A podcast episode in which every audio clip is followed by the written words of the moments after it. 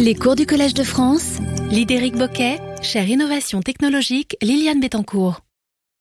Madame l'adjointe à la maire de Paris en charge de l'enseignement supérieur, de la recherche et de la vie étudiante, chère Marie-Christine Lemardelet, Madame la présidente de la Fondation Bettencourt-Schuller, chère Françoise Bettencourt-Meyers, Mesdames, Messieurs les professeurs, chers collègues, Mesdames, Messieurs en vos titres et fonctions, Mesdames, Messieurs, chers amis. C'est un grand honneur et un grand plaisir de vous accueillir ce soir pour la leçon inaugurale de Lidéric Poquet, titulaire de la chaire annuelle d'innovation technologique Liane Bettencourt. Cette chaire, qui a été créée en 2006, marque la volonté commune du Collège de France et de la Fondation Bettencourt-Schuller de mettre en valeur l'importance des travaux consacrés à l'innovation technologique. L'innovation, qu'est-ce que c'est? L'innovation se caractérise d'abord par sa dimension interdisciplinaire d'une part, à la croisée des sciences, mathématiques, informatiques, physique, chimie, biologie, et par la capacité de certains chercheurs, d'autre part, à susciter des dimensions applicatives à leur travail, à créer un dialogue entre le monde académique et le monde industriel. C'est cette double dimension que la chaire d'innovation technologique Liane Bettencourt du Collège de France s'est efforcé de mettre en valeur en invitant chaque année un chercheur, une chercheuse de renommée internationale dont le travail pionnier a pris en compte de façon exemplaire l'interdisciplinarité et la capacité de travailler au rapprochement de la recherche publique et des applications technologiques. La Fondation Bettencourt-Schuller poursuit à travers cette chaire son objectif prioritaire de soutien à une recherche scientifique d'excellence dans des domaines aux confins de la recherche fondamentale et de l'innovation. Je voudrais ce soir très, sincèrement remercier la Fondation Bettencourt-Schuller, représentée ce soir par sa présidente, son vice-président, son directeur général et toute une équipe que je ne peux pas saluer euh, nommément, pour le soutien sans faille qu'elle apporte depuis très longtemps au Collège de France. Nous sommes très reconnaissants. L'eau. L'eau est un constituant biologique de première importance essentiel sous sa forme liquide pour tous les organismes vivants connus. Compte tenu de son caractère vital, de son, importance de l'économie et de sa répartition inégale sur la Terre, l'eau est une ressource naturelle dont la gestion est l'objet de forts enjeux géopolitiques. Et le Collège de France, via ses chaires annuelles, a cette année mis l'eau à l'honneur. Ainsi avons-nous inauguré il y a trois semaines la chaire annuelle Avenir commun durable avec le thème L'eau en droit international. La chaire que nous ouvrons ce soir s'intitule La mécanique moléculaire dans des fluides, un champ d'innovation pour l'eau et l'énergie. Une propriété importante de l'eau est qu'elle contient toujours des ions et que l'on peut agir sur le comportement de l'eau en interagissant avec ces ions. Le phénomène le plus connu est le phénomène d'osmose, qui permet de dessaler l'eau de mer en utilisant des membranes qui laissent passer l'eau, mais pas les ions. Ces mêmes phénomènes d'osmose permettent de créer des écoulements d'eau au voisinage d'une surface solide en appliquant un champ électrique ou en créant encore des gradients de concentration en sel. Et une des expériences les plus spectaculaires faites par le groupe de Lideric Boquet 16e titulaire de la chaire d'innovation technologique, que je vous présenterai dans un instant, a été de créer un écoulement osmotique d'eau dans un capillaire de nitrure de bore. Un des buts de sa recherche actuelle est d'utiliser ce phénomène pour récupérer l'énergie bleue stockée dans l'eau ou encore pour améliorer les méthodes de dessalement de l'eau. L'énergie osmotique est extraite, par exemple, des différences de salinité entre l'eau de mer et l'eau de la rivière est renouvelable et non intermittente. Elle serait donc utilisable, si ça marche, dans de nombreux endroits à travers le monde. Donc là, il y a quand même un enjeu. On aurait pu vous donner aussi en même temps le cher avenir commun durable. Mais enfin, elle est déjà occupée. Les travaux récents de Lideric Bouquet utilisent ces propriétés de transport ionique anormal d'eau pour fabriquer des machines qui imitent d'une certaine manière des phénomènes biologiques, comme euh, par exemple le fonctionnement du rein en utilisant des circuits nanofluidiques. Et la nanofluidique est aussi un domaine justement où le chemin est court entre la science fondamentale et l'innovation. Donc je voudrais vous présenter brièvement Lideric Poquet, qui est en effet un passeur entre les sciences fondamentales et l'innovation, puisque ses recherches fondamentales ont conduit à la création de quatre startups. Je ne vais pas les énumérer maintenant. Lideric Poquet est directeur de recherche au CNRS, professeur attaché à l'école normale supérieure. Il y dirige l'équipe Micromégas, une équipe qui combine expérience, théorie et modélisation pour explorer la mécanique intime des fluides et de leurs interfaces, du niveau macroscopique jusqu'aux échelles moléculaires. Lideric Bouquet est membre de l'Académie des sciences. Il a été professeur invité dans de nombreuses institutions prestigieuses comme la Freie Université de Berlin, l'Université technique de Munich, le MIT, l'Université de Barcelone, Imperial College, etc. Il, a reçu en 2017 la médaille d'argent du CNRS pour l'originalité, la qualité et l'importance de ses travaux, reconnus sur le plan national et international. Il a également obtenu deux ERC Advanced Grants et il vient d'être récompensé du prix Gentner-Kastler en 2022.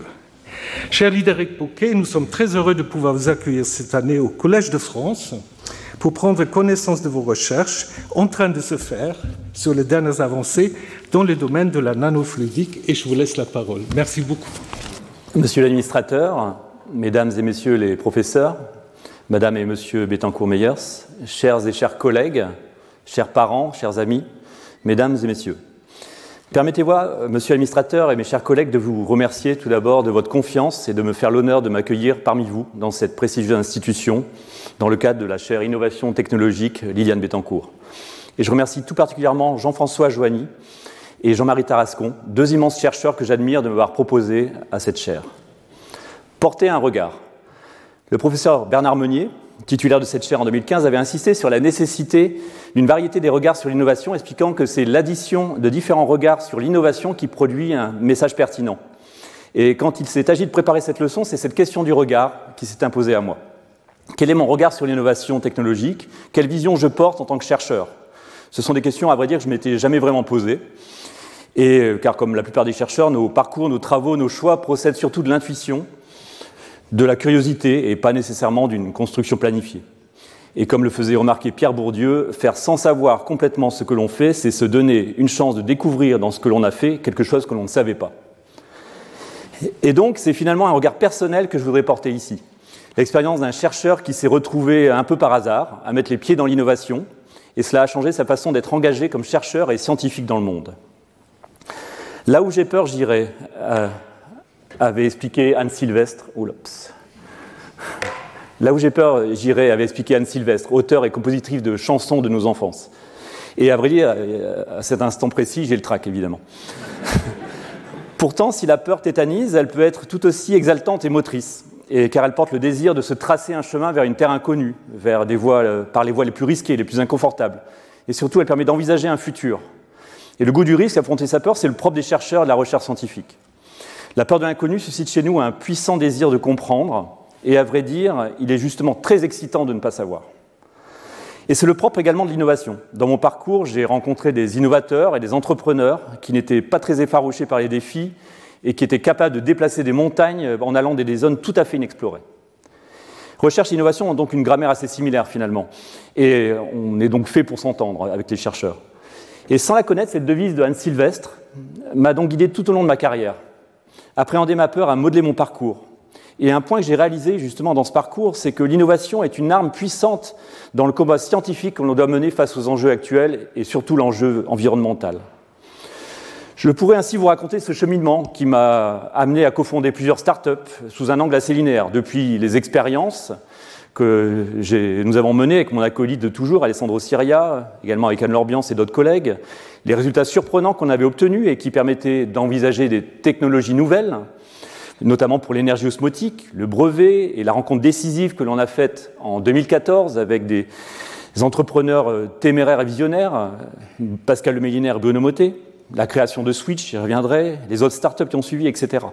C'est la réalité du cheminement, assez linéaire.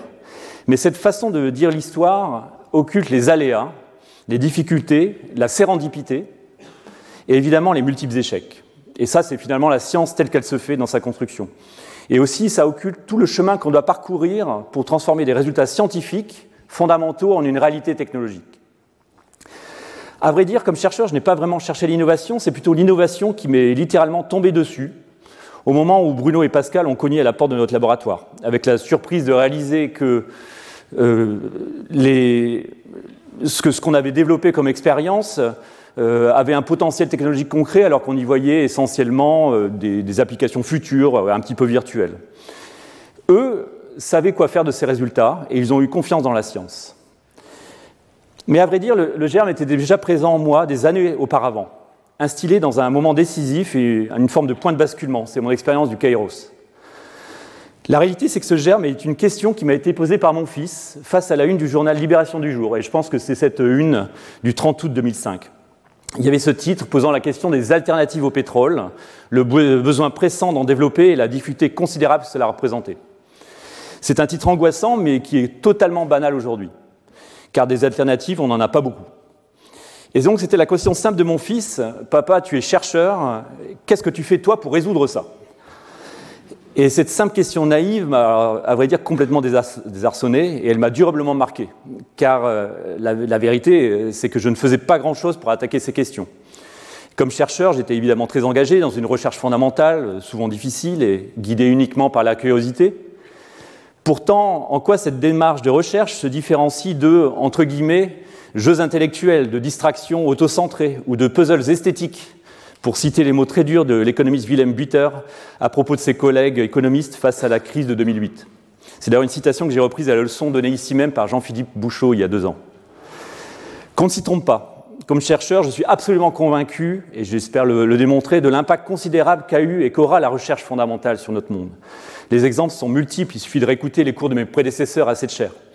Le laser, la spintronique, l'ARN messager, trois exemples parmi une multitude de réalisations absolument époustouflantes. Mais il faut usuellement des dizaines d'années pour transformer les découvertes fondamentales en innovations technologiques. Et un point est radicalement différent actuellement, notamment en vue de la crise environnementale, c'est qu'on n'a plus le temps. Le défi est immense et il est immédiat, c'est maintenant. Je ne vais pas donner les chiffres ici, le CO2, les températures, l'eau, les océans, ils sont l'objet de multiples rapports et les chiffres donnent le tournis. Et ils sont repris d'ailleurs dans les médias jusqu'à oublier leur sens, avec des réactions politiques qui sont relativement timides et peu en rapport avec l'enjeu. Il faut donc des nouveaux atouts pour alléger les contraintes de la transition environnementale, et la science fondamentale en fournit une multitude. Mais il faut les mettre au plus vite en œuvre comme innovation technologique. Et donc l'accélération est absolument vitale pour aller au plus vite jusqu'à l'industrialisation, et tout cela en évitant le néfaste effet rebond. Mais comment concilier le temps de la recherche fondamentale et celui du progrès technologique qui s'en inspire? Comment sortir au plus vite les découvertes de la science des laboratoires? Et c'est le cœur de ce défi actuel. Et comme le dit joliment ce, poème de Robert Frost, en tout cas c'est quelques vers, au cours de notre vie, on fait souvent face à plusieurs routes, à des choix, et on ne sait pas laquelle choisir. Et le jour où mon fils m'a posé cette question, je n'ai pas pris euh, cette voie du combat scientifique pour l'environnement. Je l'ai longtemps regretté, et j'ai perdu du temps précieux. Mais j'ai compris au moins que cette route existait, et ainsi, lorsque Bruno et Pascal sont venus euh, frapper à ma porte, à la porte du laboratoire, j'ai attrapé ce moment et je l'ai pu laisser repartir. Et ce que j'ai appris à cette occasion, c'est qu'il y a un chemin, il y a un dialogue possible entre la science fondamentale et l'innovation technologique. Il y a deux voies, mais ironiquement, il est possible de ne pas choisir. Et le sujet de cette leçon, c'est justement cette tension qui existe entre ces deux mondes. D'un côté, la recherche fondamentale, qui cherche à comprendre la nature qui nous entoure, jusque dans ses tréfonds moléculaires, avec toute la rigueur de la méthode scientifique, l'abstraction mathématique requise, et aussi l'absence revendiquée d'application et de finalité applicative identifiée, en tout cas, autre que simplement repousser les frontières de la connaissance.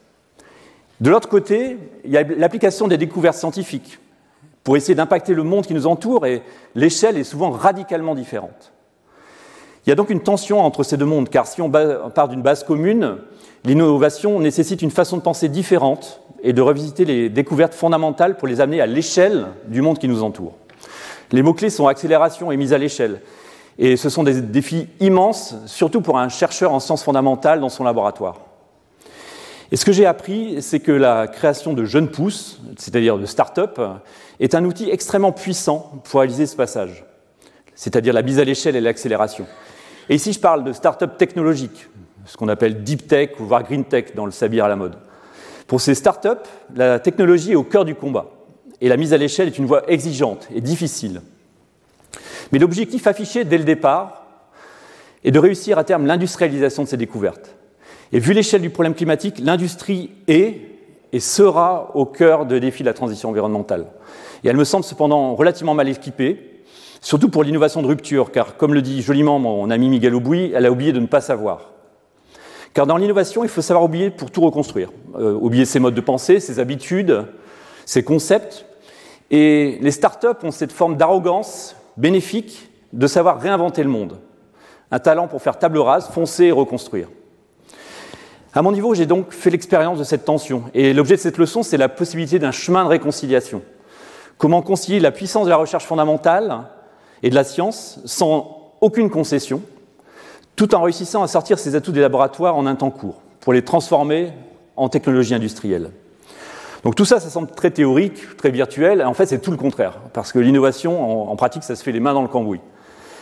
Et la voie scientifique que j'ai choisie dans ce combat, c'est celle de la mécanique moléculaire des fluides, et j'utiliserai euh, le terme plus prosaïque de nanofluidique, qui explore les, comportements des fluides aux échelles nanométriques. Si je reviens à la mécanique des fluides, la mécanique des fluides, telle que c'est décrit par ces quelques euh, diapositives ici, et cette mécanique des fluides est entrée maintenant dans le langage courant. Et tout à chacun peut concevoir l'importance de comprendre comment s'écoulent les fluides pour les maîtriser. Et ce qui est fascinant pour la mécanique des fluides, c'est qu'elle se résume en une seule équation mathématique, qui est cette équation de Navier-Stokes que j'ai écrite ici. Cette équation décrit l'évolution dynamique des champs de vitesse du fluide, comme on voit ici les vitesses des gouttelettes ou les vitesses des ouragans, etc. Et cette équation Navier-Stokes embrasse en une seule ligne l'univers entier, depuis les galaxies, les ouragans, jusqu'aux vaisseaux sanguins, les mouvements des microbes, et en passant par les rebonds euh, un peu mystérieux euh, d'un galet sur l'eau, et qui est un sujet qui m'a beaucoup intéressé avec euh, mon ami Christophe Clanet. Et je suis toujours émerveillé d'une telle concision de cette équation et d'une telle puissance prédictive. Elle ne contient dans cette forme euh, incompressible qu'un seul paramètre, c'est ce petit paramètre en rouge ici, qui s'appelle la viscosité. Et toute la nature moléculaire du fluide, en quelque sorte son ADN, y est résumée en une seule valeur de viscosité. Cette équation est donc par nature universelle. Elle est d'une déraisonnable efficacité et d'une robustesse absolument géniale, puisqu'elle sait décrire tout, ce qu'on voit à l'écran ici. Et à ce stade, et d'ailleurs, euh, cette, simplicité est tout à fait trompeuse parce que euh, au jour d'aujourd'hui, on n'a toujours pas trouvé de solution de cette équation. Et avis aux amateurs. À ce stade, vous pourriez donc me demander à juste titre, mais quel est l'intérêt d'explorer les fluides spécifiquement à l'échelle moléculaire, c'est-à-dire euh, les écoulements dans les tout petits, les, plus petits canaux qu'on puisse imaginer? Et en quoi s'agit-il d'un champ scientifique nouveau? On a l'impression de restreindre notre, champ de vision une. Et à cette question, je pourrais vous répondre que l'histoire de la physique a été bouleversée par la compréhension de l'existence des atomes, des particules élémentaires, des molécules. Et donc s'inscrire dans une sorte de tradition atomistique de Boltzmann et de Gibbs à l'encontre de la vision continue de Mach. Et je montre ici d'ailleurs une des premières pages d'un des articles révolutionnaires de Boltzmann sur la dynamique moléculaire des gaz et tout ce qu'il a pu découvrir ensuite sur l'entropie. Mais une autre réponse, c'est qu'aux petites échelles, cette équation de Navier-Stokes que je vous ai montrée précédemment est mise en échec. Elle devient invalide pour décrire les écoulements de fluide dans les canaux nanométriques, du type de ceux que je montre ici dans cette animation, c'est-à-dire euh, de l'eau qui coule dans un nanotube de quelques nanomètres de diamètre.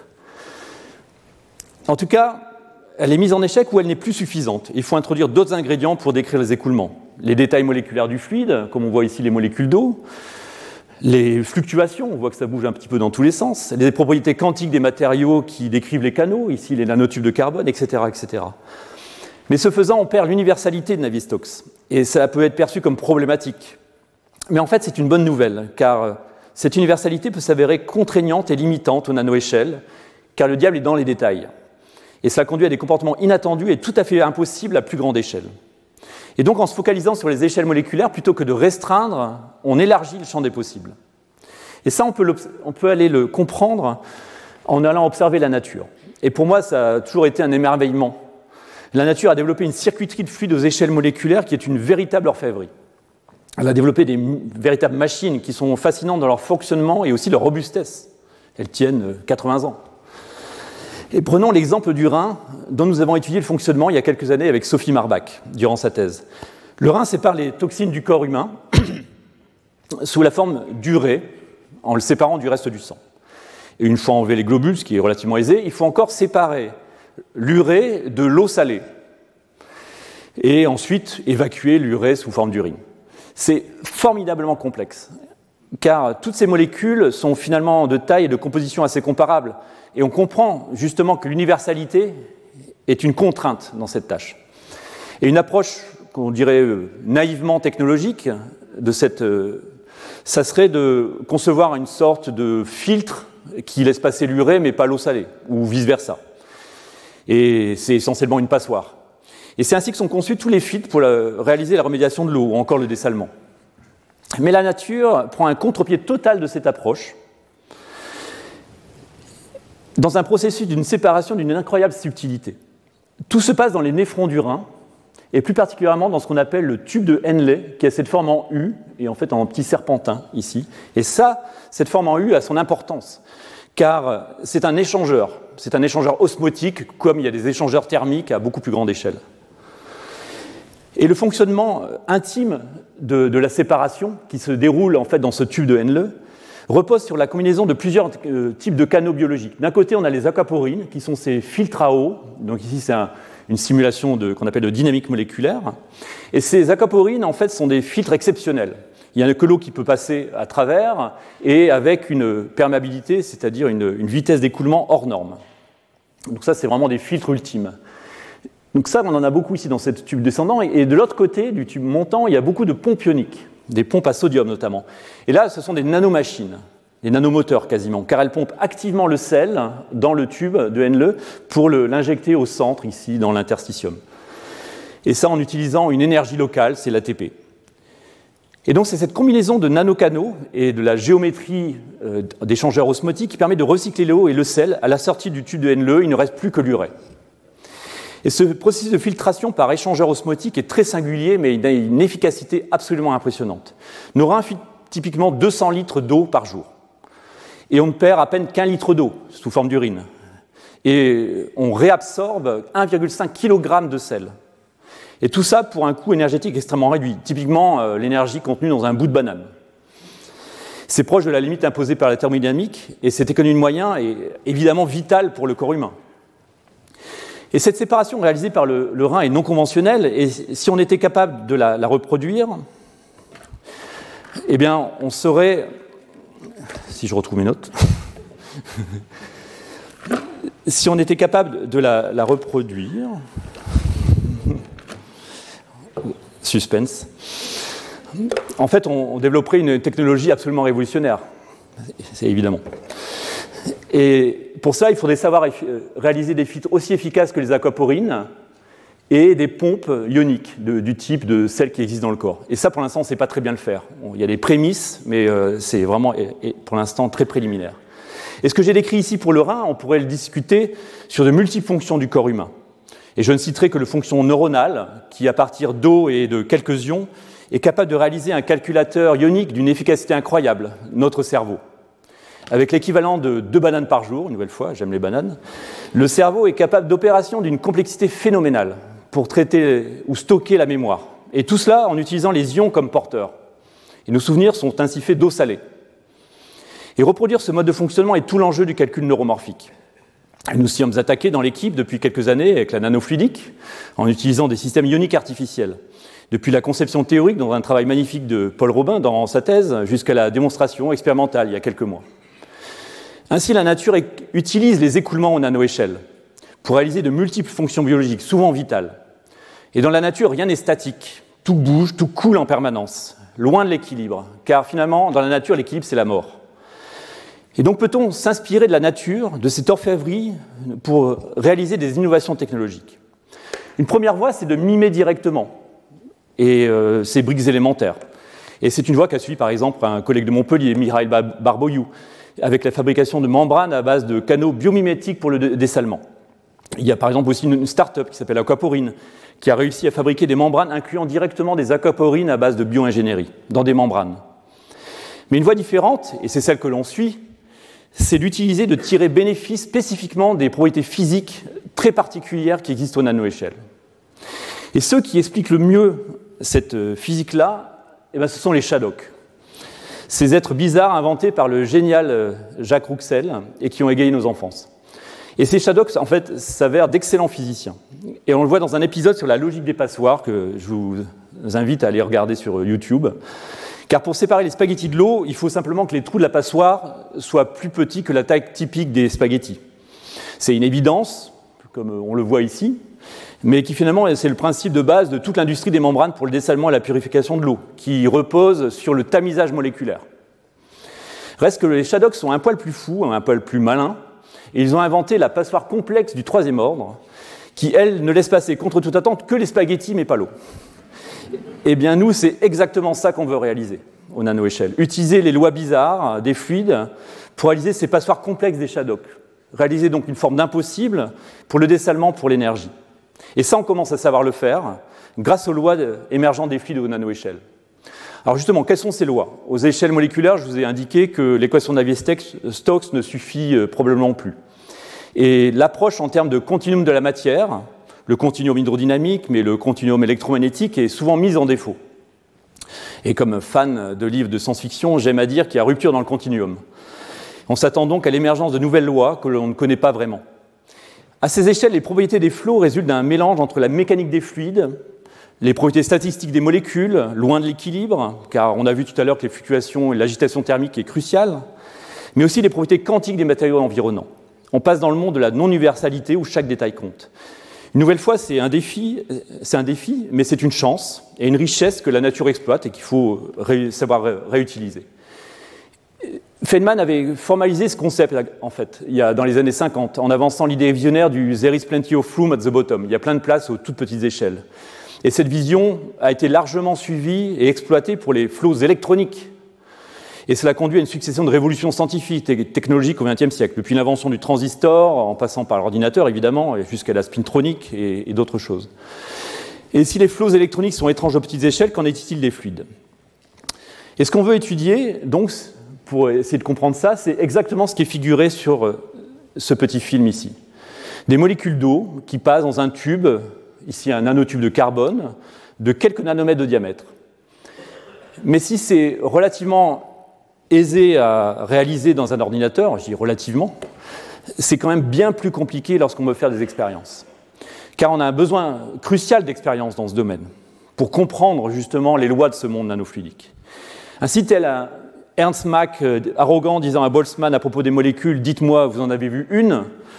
On aimerait effectivement voir ces molécules d'eau bouger et couler dans les canaux nanométriques, comme ici sur ce film. Avoir un microscope moléculaire, mais malheureusement, on est essentiellement aveugle aux nanoéchelles. Et tout l'enjeu est là, comment voir l'invisible, ou plutôt comment quantifier l'invisible. Et pour élucider les propriétés particulières des flots moléculaires, il faut pouvoir réaliser des expériences à ces échelles-là, une expérience dans laquelle on peut mesurer quelque chose. Ça n'est évidemment pas simple et les instruments classiques de la mécanique des fluides euh, ne fonctionnent pas. Par exemple, comment mesurer un flux d'eau? Combien, de molécules traversent ce nanotube? Typiquement, on mesure un flux en remplissant un volume, un, seau d'eau, un verre d'eau. Et là, il faudrait quelques milliards d'années pour remplir un verre d'eau au travers d'un tube nanométrique de, cette taille. Et c'est typiquement le genre de questions qu'on se pose dans ce domaine et à laquelle on sait maintenant apporter des réponses depuis quelques années on a imaginé des outils nouveaux pour mesurer, pour comprendre, et on a construit une boîte à outils au fur et à mesure des années. Et ce qui est intéressant, c'est que dans cette boîte à outils, le développement des nanomatériaux été une chance considérable. Là, je vous montrais un nanotube de carbone, comme sur cette image, mais il y a aussi le nanotube de bore azote, euh, j'y reviendrai, le graphène, les matériaux bidimensionnels en général, et leur assemblage par collage dit de Van der Waals. Et tous ces avancées dans les nanomatériaux ont vraiment permis enfin de concevoir des canaux artificiels contrôlés dans lesquels on peut étudier les propriétés de l'eau. grâce à tous ces efforts, on peut maintenant quantifier ces écoulements depuis typiquement une dizaine d'années. Et là, à vrai dire, depuis une dizaine d'années, on fait face à un véritable cabinet de curiosité de propriétés bizarres. Je, voudrais justement discuter ici d'un exemple d'une telle étude qui nous a bien occupés depuis une dizaine d'années. On a vu que l'écoulement de l'eau à travers les aquaporines était d'une efficacité incroyable, mais il se trouve que l'écoulement au travers de nanotubes, tel que je le représente ici, fait presque aussi bien que les aquaporines et parfois même mieux. C'est en tout cas ce que suggéraient une ou deux expériences réalisées vers 2006 en utilisant des membranes macroscopiques constituées de milliards de nanotubes d'une taille nanométrique.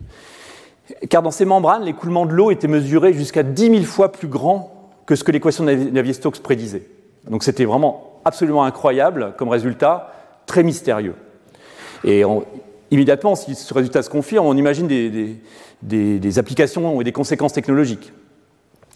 Et ce comportement de super-écoulement et la question de son origine a suscité un engouement, mais aussi un, énorme débat dans la littérature, parce qu'il contredisait toutes les attentes et les théories existantes. Et c'est donc ce mystère qui nous a motivés pour nous lancer, notamment avec Alessandro, euh, dans des expériences qui paraissaient un peu insensées à l'époque. Étudier l'écoulement de l'eau dans un tube unique de ce type-là. L'idée étant de pouvoir tout, tout, contrôler, et le prix à payer, c'est la difficulté, évidemment, de fabriquer un tel système. Et du côté expérimental, il a fallu donc concevoir et fabriquer des systèmes expérimentaux permettant de quantifier les écoulements et les flots au travers d'un nanotube unique. Et pour cela, avec Alessandro et les collègues de Lyon à l'époque, nous sommes partis sur la piste de la nanomanipulation. Comme le montre ce film, on voit qu'on peut, dans un microscope électronique, récupérer un nanotube, le déplacer, l'insérer dans un trou qui fait une centaine de nanomètres, le coller, le couper, voire l'insérer dans une pipette Pasteur. Ici, c'est une nanopipette d'une quelques centaines de nanomètres. Et une fois ce nanotube assemblé, ici au, bout d'une pipette qu'on ne voit pas, on peut mesurer des écoulements, par exemple si c'est la fluorescence que, l'on peut mesurer. Donc ça, c'est la base des expériences typiquement. C'est ça la boîte à outils qu'on a construit.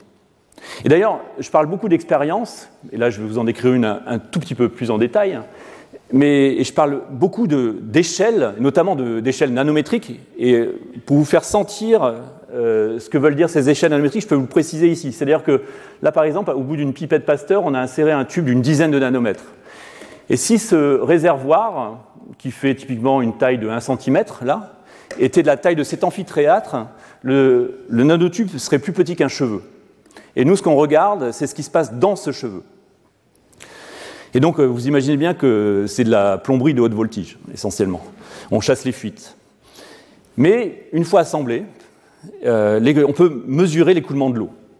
Alors là, c'est une autre difficulté parce qu'on ne peut pas simplement quantifier la variation de volume, par exemple. Les flux sont minuscules. Et ça, il fallait une astuce expérimentale. Et en fait, cette astuce est relativement simple. Et elle est basée sur l'idée d'utiliser un nanojet, c'est-à-dire vraiment un, petit jet d'eau qui sort du nanotube. Comme je le, figure ici, bah, évidemment, on ne voit pas le nanotube, mais ça figure le jet d'eau qui sort. Car si on ne sait pas mesurer la quantité d'eau qui passe au travers du nanotube, on sait par contre mesurer la force que génère ce nanojet, notamment pour repousser des billes micrométriques qui sont en suspension passivement dans le réservoir. C'est un petit peu comme les appareils qui s'ouvrent sur les feuilles à l'automne.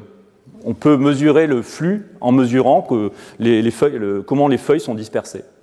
C'est donc une astuce assez simple mais très efficace et qui nous a permis de quantifier pour la première fois les flux d'eau avec énormément de précision. Et les résultats de cette expérience ont été surprenants.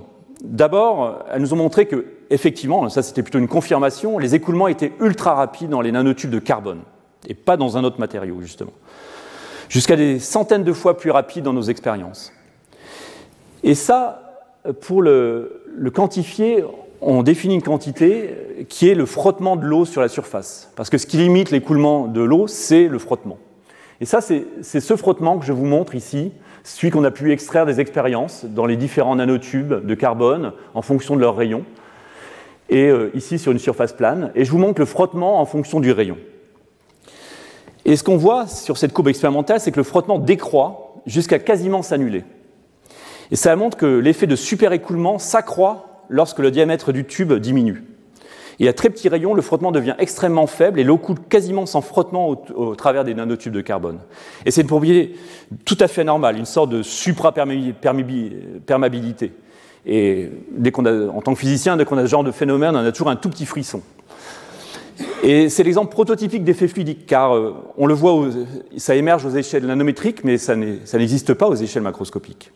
Et cet effet qu'on a mesuré en 2016 a défié notre compréhension, ainsi que celle de l'ensemble de la communauté jusqu'à ce que ce début d'année 2022, euh, l'année dernière. L'explication s'est avérée être un effet quantique absolument inattendu, un effet de frottement quantique de l'eau sur les parois du nanotube. Et c'est le travail de thèse extraordinaire de Nikita Kavokin qui a permis de lever le voile sur ces effets. Qu'est-ce que, que, je veux dire par ce frottement quantique? Je vais juste donner quelques éléments de, compréhension. En quelques mots, le, frottement, usuellement, dans les fluides, c'est souvent vu comme une question de rugosité sur laquelle les molécules viennent impacter. une vision euh, de billard finalement, une vision très mécanique. Plus une surface est rugueuse, plus elle frotte, et aux échelles moléculaires, euh, tout ça se passe de la même façon. Simplement, et c'est ça tout le paradoxe, c'est que les parois du, carbone ici sont extrêmement lisses. Typiquement, on se serait attendu a priori à ce que l'eau ne frotte sans, euh, l'eau coule sans couler en fait sur les nanotubes. Et à l'inverse complet de ce qu'on a observé dans les expériences, par exemple pour les tubes les plus gros où le frottement est très important. Donc en fait, ça, ça renverse le, la question. C'est pas la question du beaucoup de frottement qu'il faut comprendre, c'est pardon, c'est pas la question de peu de frottement, c'est la question de beaucoup de frottement qu'il fallait comprendre.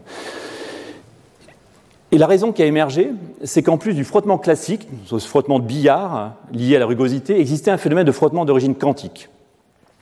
Et là, il ne fallait pas considérer l'eau comme un continuum, ou comme des sphères qui viennent impacter la surface, mais comme un ensemble fluctuant d'excitation collective, une forme de nuée qui peut interagir avec les ondes et fluctuations des électrons du carbone qui sont au sein des parois des nanotubes.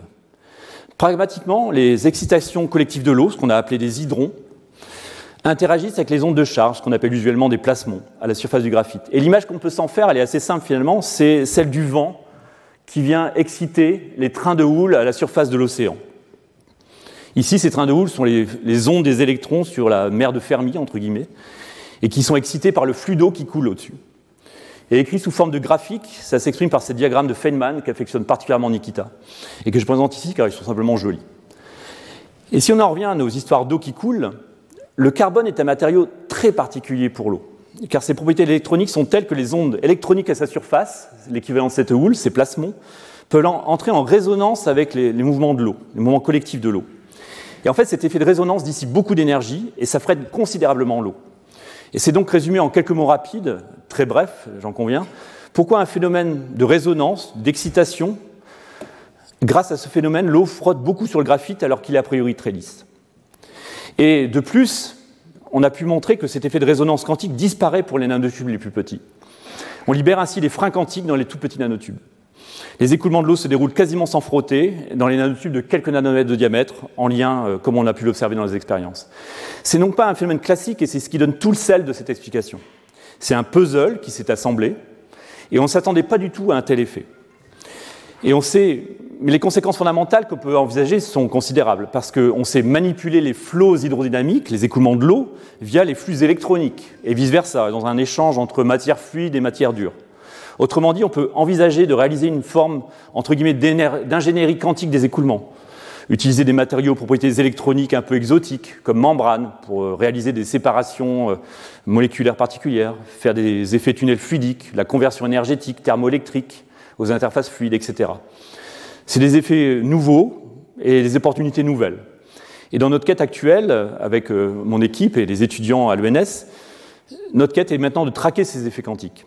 Et nous sommes associés à plusieurs groupes européens pour nous lancer dans cette quête. Et nous commençons à en voir les, premiers résultats préliminaires dans les expériences, et c'est évidemment enthousiasmant. Plus généralement, c'est donc ça, mécanique moléculaire des fluides. On ne descend pas simplement à la cave des échelles nanométriques, mais on passe dans un autre monde où de multiples phénomènes nouveaux apparaissent. Des superflots, cette sorte de superperméabilité, des excitations quantiques qui viennent interagir, mais aussi beaucoup d'autres choses, par exemple des effets neuromorphiques dans les nanocanaux, qui permettent de rêver euh, à long terme à un calculateur ionique. D'autres chercheurs ont prédit des phases superioniques, par exemple, à température ambiante, qui sont un peu l'équivalent de la superconductivité pour les systèmes ioniques, etc., etc. Je pourrais décrire tous ces phénomènes. Et la plupart de ces phénomènes manquent en fait de compréhension théorique et manquent de loi. Et c'est une période exaltante qui apporte euh, chaque jour son lot de surprises, et c'est la recherche justement en train de se faire.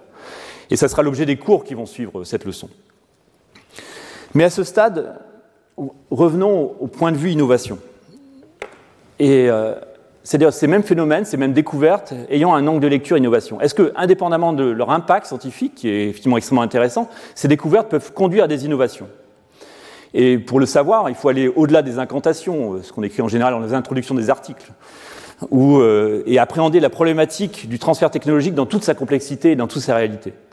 Par exemple, je vous affirmais juste au-dessus que les nanotubes de carbone ont des propriétés exceptionnelles pour la filtration et le dessalement car il, laisse l'eau passer l'eau sans frottement, et donc ça, ça permettrait d'économiser une énergie considérable comme filtre. Et dès les, dès les tout premiers euh, résultats expérimentaux obtenus sur des membranes de nanotubes, des collègues américains avaient tenté d'exploiter ces propriétés pour développer des membranes macroscopiques de nanotubes, euh, typiquement avec la, la, volonté de révolutionner le domaine du dessalement. Et l'entreprise Porifera avait été fondée aux US dans ce sens. Et globalement, ça a été un échec, car la mise à l'échelle des membranes de nanotubes a été un échec. Fabriquer des membranes de nanotubes est possible à l'échelle de feuilles A3 ou A4. Typiquement, euh, ça c'est une photo que j'avais reprise sur le site de Porifera il y a quelques années.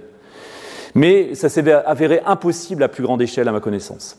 Or, la filtration et le dessalement requièrent des centaines de milliers de mètres carrés de membrane. Comme ici, là, je montre une usine de dessalement sur le site d'Ashkelon en Israël qui produit jusqu'à 300 000 mètres cubes d'eau par jour. Donc il faudrait être capable de réaliser ce, type de, surface de nanotubes, ce qui est à ce jour impossible. Et je ne parle pas non plus du coût prohibitif de la fabrication de ces membranes. C'est un élément clé pour réussir à imposer une nouvelle technologie. Et donc la réalité a tranché, les nanotubes n'ont pas trouvé leur marché. C'est une découverte qui, pourtant est extrêmement intéressante, mais qui ne s'est pas concrétisée en innovation. Alors, si je reste sur le carbone, euh, pour finir, euh, sur le carbone, la chance, quand même, c'est que le carbone se décline dans beaucoup d'autres phases et d'autres formes. Et cerise sur le gâteau, la plupart de ces formes conservent une partie des propriétés exceptionnelles que l'on a déclinées ci-dessus.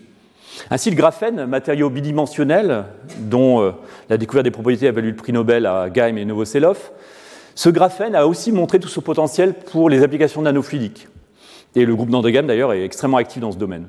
Il y a des efforts considérables qui sont fournis à l'heure actuelle pour mettre le graphène à l'échelle, notamment pour les applications électroniques, et ça bénéficie évidemment aux applications nanofluidiques. C'est une voie, mais une voie peut-être plus pertinente, dans une version moins chic et peu chère du graphène, est l'oxyde de graphène, qui se présente usuellement sous la forme d'une encre. C'est des feuillets de carbone bidimensionnels, partiellement oxydés et suspendus dans l'eau. On peut très facilement, à faible coût, en faire des membranes qui ressemblent à des millefeuilles, comme la pâtisserie. Et l'intérêt, c'est qu'on a euh, un tamisage moléculaire possible au travers de ces membranes de graphène oxyde. Et de multiples articles scientifiques ont démontré que ces membranes avaient des propriétés exceptionnelles en termes de filtration et de séparation. La question est maintenant, est-ce que ces membranes lamellaires, qui sont tout à fait nouvelles dans ce domaine, vont révolutionner ce, domaine du dessalement ou de la, la, filtration, qui usuellement utilise essentiellement des membranes polymériques? Ces membranes accumulent les avantages, et la question est sur la table. En tout cas, il y a un travail considérable actuellement sur ces objets et une compétition extrême, vraiment acharnée. Donc la nanofluidique est en train de changer la donne dans le domaine des membranes, avec des matériaux nouveaux, des concepts nouveaux pour le traitement des eaux polluées, le dessalement, l'eau de mer ou l'énergie, comme j'y reviendrai. Cependant, le prérequis, c'est la mise à l'échelle des découvertes. Et une première leçon que j'ai appris de l'expérience, c'est qu'une mise à l'échelle réussie nécessite de remettre à plat les principes scientifiques. Il faut réussir à démêler les principes élémentaires des résultats fondamentaux et laisser de côté tous les détails superflus.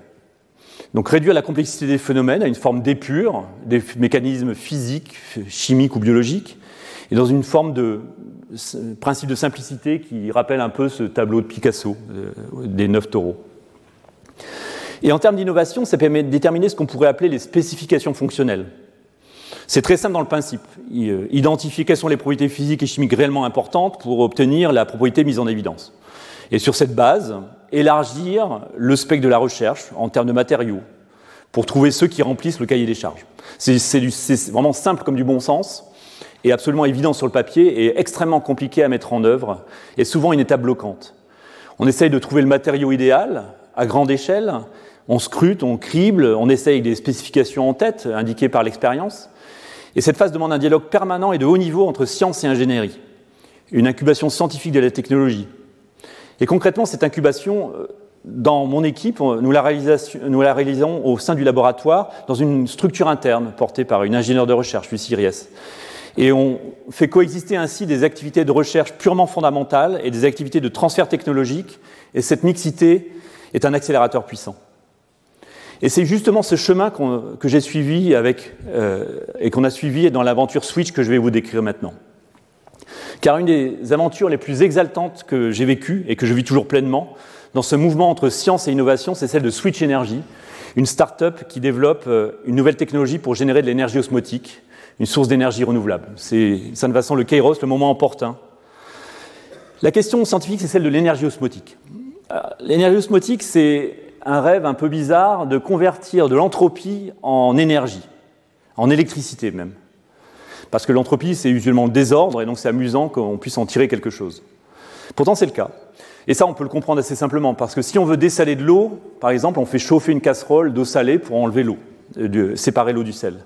Donc inversement, si on fait se rencontrer de l'eau très salée et de l'eau peu salée, eh ben, on peut imaginer qu'on peut extraire l'énergie correspondante. Et ça, ça avait été proposé il y a assez longtemps, dès les années 50, par un physicien anglais, Richard Pattle. Et là, je reproduis euh, euh, le début de son article dans la revue Nature à l'époque. Et pour réaliser ça, on va utiliser justement l'osmose. Et notamment donc des membranes nanoporeuses. Alors en termes de chiffres, l'énergie contenue dans un mètre cube d'eau salée n'est pas considérable, c'est typiquement 1 kWh. Mais les flux d'eau sur Terre sont absolument considérables, notamment dans les deltas, comme ici, là je montre l'Amazone, évidemment le plus grand euh, delta euh, du monde. Et une estimation qui a été confirmée euh, récemment est qu'il y a environ, alors à la louche, entre 1000 et 2000 gigawatts de puissance osmotique réellement disponible dans le monde, soit l'équivalent de 1000 à 2000 réacteurs nucléaires de 1 gigawatt. Et il n'y a actuellement que 440 réacteurs nucléaires dans le monde. Donc cette énergie osmotique, c'est un réservoir gigantesque. C'est tout sauf anecdotique. C'est de plus une énergie complètement renouvelable, non intermittente, les flux sont permanents, décarbonés, mais aussi, c'est extrêmement important, très dense en termes de puissance au sol, au contraire par exemple du photovoltaïque ou de, l'éolien. Mais, et c'est le, le gros mais, c'est que les technologies actuelles pour recueillir cette énergie ne sont pas efficaces. Elles existent, mais elles ne sont pas efficaces. Elles sont basées sur l'utilisation de membranes et des phénomènes osmotiques. Et comme je montre ici euh, un schéma de principe d'une usine euh, qu'on appelle, qui utilise la technologie qu'on appelle PRO, Pressure Retarded Osmosis, et qui était euh, développée notamment en Norvège il y a quelques années. Les technologies fonctionnent donc, mais elles souffrent de plusieurs défauts qui limitent cruellement le développement, le développement technologique pardon, de l'énergie osmotique. D'une part, ces technologies utilisent des membranes séparatrices, ici pour séparer l'eau de mer de l'eau de rivière. Et ces membranes, comme je l'ai mentionné précédemment, elles sont fabriquées en polymère. Et ces polymères coûtent cher. Et il en faut énormément. Et d'autre part, ces technologies génèrent des puissances électriques par mètre carré de membrane qui sont trop faibles pour être rentables. Et un chiffre qui traîne dans la littérature, c'est qu'il faut un minimum de 5 watts d'électricité générée par mètre carré de membrane pour que le processus soit commercialement pertinent. Pas scientifiquement, mais commercialement pertinent. Et ce chiffre, qui est souvent repris, mais assez fragile de mon point de vue, repose sur un mélange d'estimation de rentabilité, de coûts opérationnels, euh, de dépenses d'investissement. Car il ne faut pas oublier qu'il faut justement ces dizaines de milliers de mètres carrés de membrane. Donc ça, c'était le décor. Revenons à la science. Je vous ai parlé tout à l'heure de nanotubes et d'expériences au travers de nanotubes de carbone. Mais en fait, les premières expériences que l'on a menées avec Alessandro et Anne et d'autres, ce n'était pas avec les nanotubes de carbone, mais avec ceux constitués de bore et d'azote, ces petits nanotubes qu'on voit ici. Et ce bore azote, en fait, c'est le jumeau euh, du carbone. C'est dans la classification de Mendeleïev, il encadre le carbone, le bore et l'azote. Et nous avons beaucoup exploré le transport des ions et de l'eau à travers ces nanotubes, et c'est une richesse euh, incroyable. Mais parmi les résultats, il y a un résultat qui était assez incroyable, c'est que lorsqu'on plongeait les deux extrémités du nanotube dans un réservoir de salinité différente, donc l'équivalent entre guillemets de l'eau de mer et de l'eau de rivière, on mesurait dans l'expérience, et là je vous montre des datas brutes entre guillemets des expériences, on mesurait des courants ioniques au travers d'un nanotube qui étaient gigantesques. Et une performance inégalée, car si on convertit ces courants en puissance, on avait de l'ordre de 1 kW par mètre carré, à comparer aux 5 watts que je vous mentionnais précédemment. Et c'était absolument inattendu. Et grâce justement à ces expériences en nanotube unique, nous avons pu décortiquer le mécanisme conduisant à telle puissance. Et le plus étonnant au final, ce n'était pas le chiffre en lui-même, mais c'est le fait qu'un courant puisse être généré. Car c'est un résultat qui est absolument contraire à l'idée qu'on se fait usuellement de l'osmose, qui sépare complètement les ions de l'eau dans des pores qui sont en dessous du nanomètre. Alors le cœur physique du phénomène s'est avéré subtil, lié à un processus osmotique de surface relativement non conventionnel et très différent de l'osmose usuelle. Et d'ailleurs, c'est un phénomène que j'avais euh, euh, commencé à étudier avec mon ami Armand Ajdari quelques années auparavant, et ça a été une chance de le retrouver sur notre route ici. Et un second miracle, entre guillemets, ça a été que le BN, ce matériau euh, que nous étudions à l'époque, s'est avéré un matériau très particulier parce qu'il présentait une charge électrique de surface dans l'eau absolument considérable presque un record du monde. Et ça, ça s'est avéré un ingrédient clé dans l'expression du courant osmotique. C'est là où la sérendipité joue tout son rôle. Et au final, le point vraiment important, c'est que pour générer un courant, il n'y a pas besoin de membranes avec des pores euh, extrêmement petits comme on imagine les membranes euh, polymériques et celles qui étaient utilisées justement par les technologies précédentes. Ainsi, le cahier des charges suggéré par ces expériences était complètement différent et ça, ça a ouvert le champ des possibles. Au final, ces ingrédients nanofluidiques ont constitué le fil rouge de la montée en échelle. Et sur la base de ces résultats et de notre brevet à l'époque, j'avais essayé en 2013 de faire le tour de grands groupes industriels, mais en vain. Et je le comprends absolument, car ces résultats étaient trop amont, trop différents des cadres de pensée usuels, et trop déconnectés des propres intérêts industriels. La rencontre décisive s'est donc déroulée, comme je vous l'ai déjà mentionné, en 2014, lorsque Bruno Mottet, Pascal Le Mélinaire, puis Nicolas Euzet sont venus euh, cogner à la porte de notre laboratoire, car eux avaient vu le potentiel pour en faire une source d'énergie renouvelable. Et ça a été le début de cette route. Et avec la création officielle de la Startup Switch, et sa phase active en 2017, et la première phase intense euh, en collaboration a été d'identifier des matériaux adaptés à la mise à l'échelle avec toujours en fil rouge ce cahier des charges nanofluidiques en termes de porosité et de charge surfacique. Avec Bruno Motet et ses collaborateurs, nous avons exploré euh, multiples pistes, comme par exemple le dioxyde de titane, qui produit d'excellents résultats en termes de conversion énergétique, qui a été breveté à l'époque, et qui est un matériau qui est intéressant car il peut être déposé sur des très grandes surfaces, et il est notamment utilisé dans le photovoltaïque. Mais récemment, la RD de Switch a identifié un autre matériau biosourcé qui s'est avéré à la fois efficace dans la conversion énergétique, ce qui est le point clé, et bien plus simple à mettre en œuvre à très grande échelle, par des techniques qu'on appelle le roll-to-roll, comme je vous montre ici des images. Et donc ça, c'est par exemple, c'est des membranes développées euh, par euh, les, ingénieurs de Switch. Et ces membranes sont bien moins coûteuses que les membranes même de dioxyde de titane qu'on imaginait. C'est la base de leur technologie qu'ils appellent Inode. Et ce faisant, on voit qu'on est passé d'une évaluation scientifique des performances, disons le rapport de deux unités physiques, ce qu'on fait dans un laboratoire, des watts par mètre carré, à une évaluation financière en euros par kilowattheure. Et c'est ce qu'on appelle le LCOE, le Leverage Cost of Energy, car le coût devient central à un moment de l'évolution d'une technologie. il faut, évidemment qu'elle trouve son marché. On l'a vu tout à l'heure avec les nanotubes de carbone.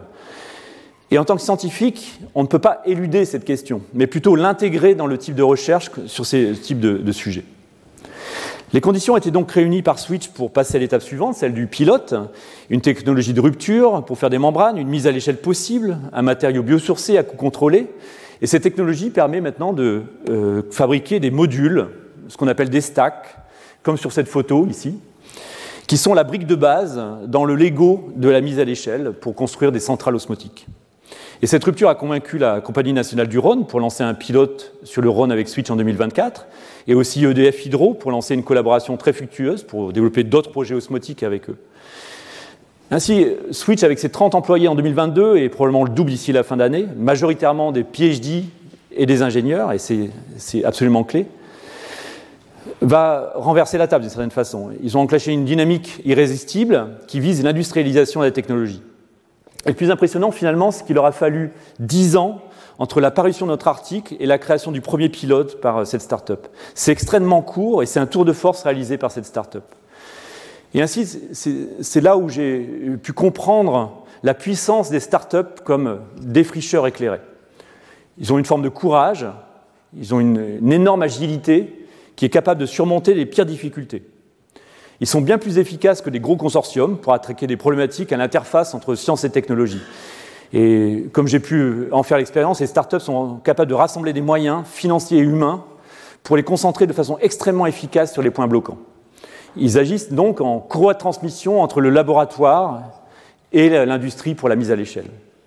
Et d'ailleurs, sur ces sujets d'énergie osmotique, ça bouge à l'échelle internationale. Côté recherche, il y a de nombreux groupes qui travaillent actuellement sur le sujet euh, de l'énergie osmotique, notamment en Asie et particulièrement en Chine, où euh, euh, de multiples groupes réalisent un criblage tous azimuts des matériaux qui, dans une dynamique qui n'est pas sans rappeler les années exploratoires des matériaux pour les batteries. Et côté politique, l'Europe a très récemment inclus l'énergie osmotique dans sa taxonomie des énergies renouvelables, notamment grâce à l'action de Switch, et ça devrait engager une dynamique européenne. En France, un amendement vient juste d'être voté à l'Assemblée nationale, il y a quelques semaines, pour introduire l'énergie osmotique dans les énergies renouvelables. Mais honnêtement, il manque encore des, politique publique ambitieuse. Il y a donc une voie qui est tracée pour faire émerger cette source d'énergie comme un acteur majeur dans le mix énergétique. Cela ne résoudra certainement pas l'ensemble des défis qui nous font face. Je, je ne crois pas au panacée, mais ça soulagera les contraintes dans un moment crucial. Et ce parcours montre qu'il y a une voie possible entre la recherche fondamentale et l'innovation technologique, ce chemin court. La recherche peut avoir un fondamental, dans ce cas-là de plus fondamental, peut avoir un réel impact pour attaquer les grands défis de notre société.